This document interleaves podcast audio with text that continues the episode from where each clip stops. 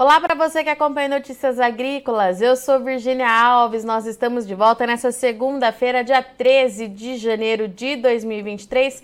E nosso destaque agora é para o setor de citros. Vamos falar um pouquinho de laranja. Fundecitrus divulgou na última semana atualização em relação à safra 2022/2023 e a gente vai entender então como é que ficam esses números e se o clima mudou nas principais áreas de produção e saber quais são as novidades que a gente tem em relação à produção brasileira. Dito isso, quem vai conversar com a gente aqui hoje em nome do Fundecitrus é o Vinícius Trombin. Vinícius, seja bem-vindo mais uma vez.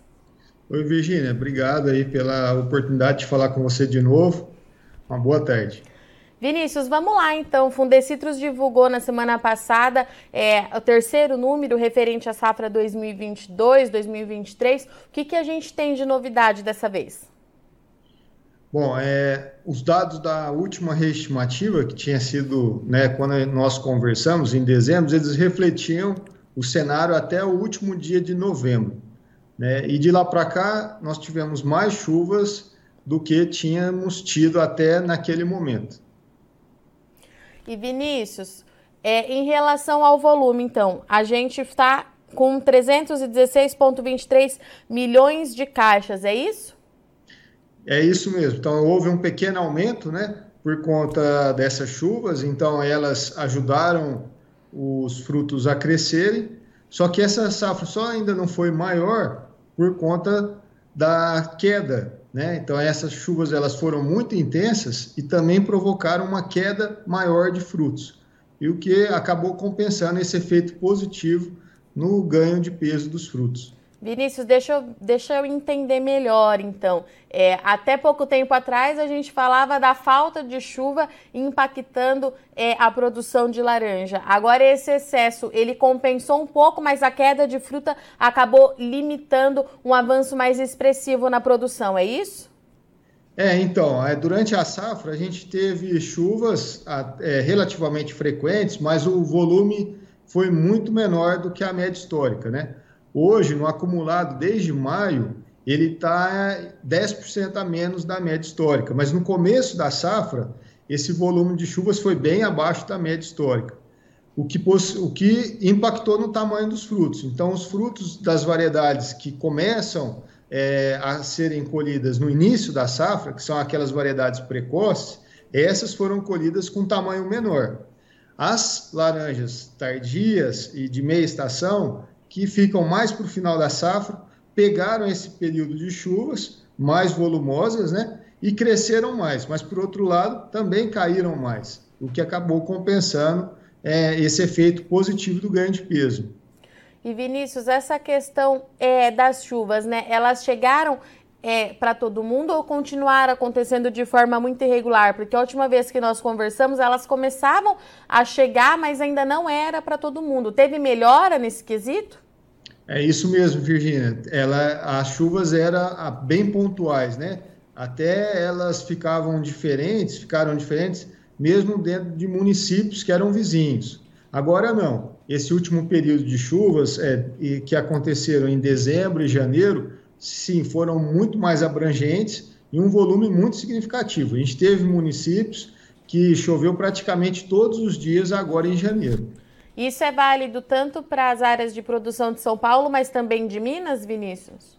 Sim, Minas, inclusive, teve ah. um volume de chuvas melhor do que as demais regiões do cinturão citrícola. Minas foi a única região do cinturão que ficou com chuvas acima da média histórica no acumulado de maio até janeiro.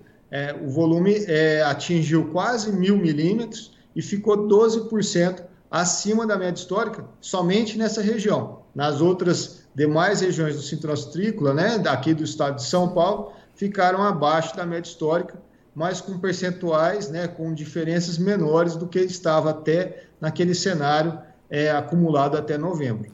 Em relação às variedades né, é, dos frutos, Vinícius, tem alguma que se destacou, que vocês destacaram no relatório que merece a nossa atenção? Olha, a variedade Pera Rio é uma variedade de meia estação. Essa teve produtividade acima do que havíamos é, projetado. Então, a variedade Pera Rio foi o melhor destaque dessa safra que está quase se encerrando. E tem a, a, gente consegue já saber a justificativa para essa variedade ter um desempenho mais positivo, Vinícius? É reflexo dessas chuvas? Tem algum outro fator por trás disso? Olha, o principal fator é a bienalidade. No ano, na safra passada, ela tinha produzido menos e agora ela retomou uma produtividade maior do que a da safra passada. Então, essa variação entre safras, né, de carga de frutos, foi o principal fator que levou a essa produtividade superior da, da Pera Rio em relação às demais é, variedades. Vinícius, e daqui para frente, né? Pelo que eu vi aqui no relatório de vocês, em abril a gente tem o fechamento oficial é, dessa safra, mas as condições climáticas é, daqui para frente, como é que elas precisam ser para ficar dentro do ideal? Agora a variação vai ser muito pequena, né? É, de agora em diante pode ter uma variação em relação ao que a gente projetou, mas não deve ser significativa, é, independente das condições climáticas porque só faltam ainda 12% para ser colhido.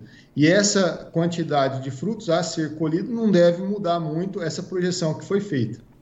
E esse ritmo de colheita, faltando 12% é, nesse período, ele fica dentro da média, Vinícius?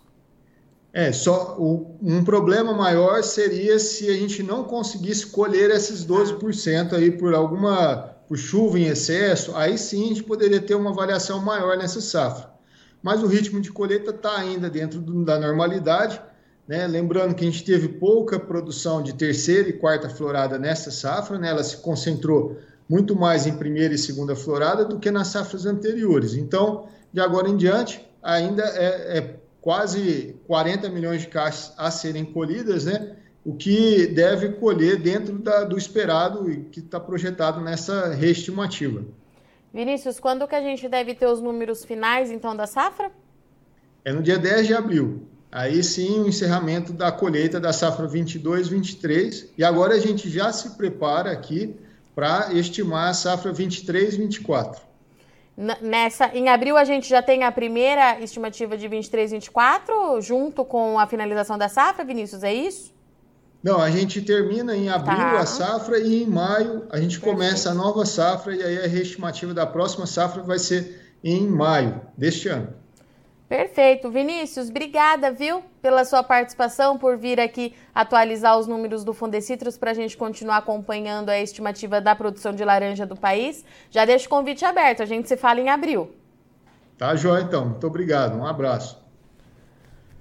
Portanto, conversamos aqui com Vinícius Trombin e falou com a gente em nome do Fundecitrus, que divulgou recentemente sua terceira reestimativa de safra para o ciclo da laranja 2023, é, 2022 e 2023, perdão. De acordo com o Fundecitrus, então, a safra está estimada em 316,23 milhões de caixas de 40 quilos e esse número fica pouco acima, 0,7% acima do que o projetado em dezembro é, pelo Fundecitrus e de acordo com o Vinícius, a única novidade que a gente tem nesse período é o regime de chuvas que voltou a acontecer dentro da normalidade. As chuvas ajudaram o desenvolvimento da safra, mas também contribuíram para a queda prematura dos frutos. Por isso que a gente ainda não consegue ter uma, é, uma alta muito grande na produção em relação ao ano passado. Vale lembrar que a cultura da laranja foi uma das mais impactadas por conta do evento climático Laninha e agora vai se recuperando gradativamente em relação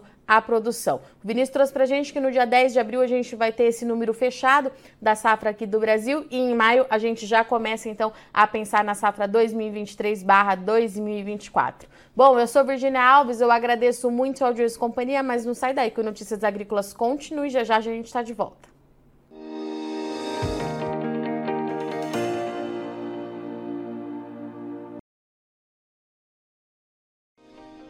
Se inscreva em nossas mídias sociais. No Facebook, Notícias Agrícolas. No Instagram, arroba Notícias Agrícolas. E em nosso Twitter, arroba Norteagri. E para não perder nenhum vídeo, não se esqueça de nos acompanhar no YouTube e na Twitch, Notícias Agrícolas Oficial.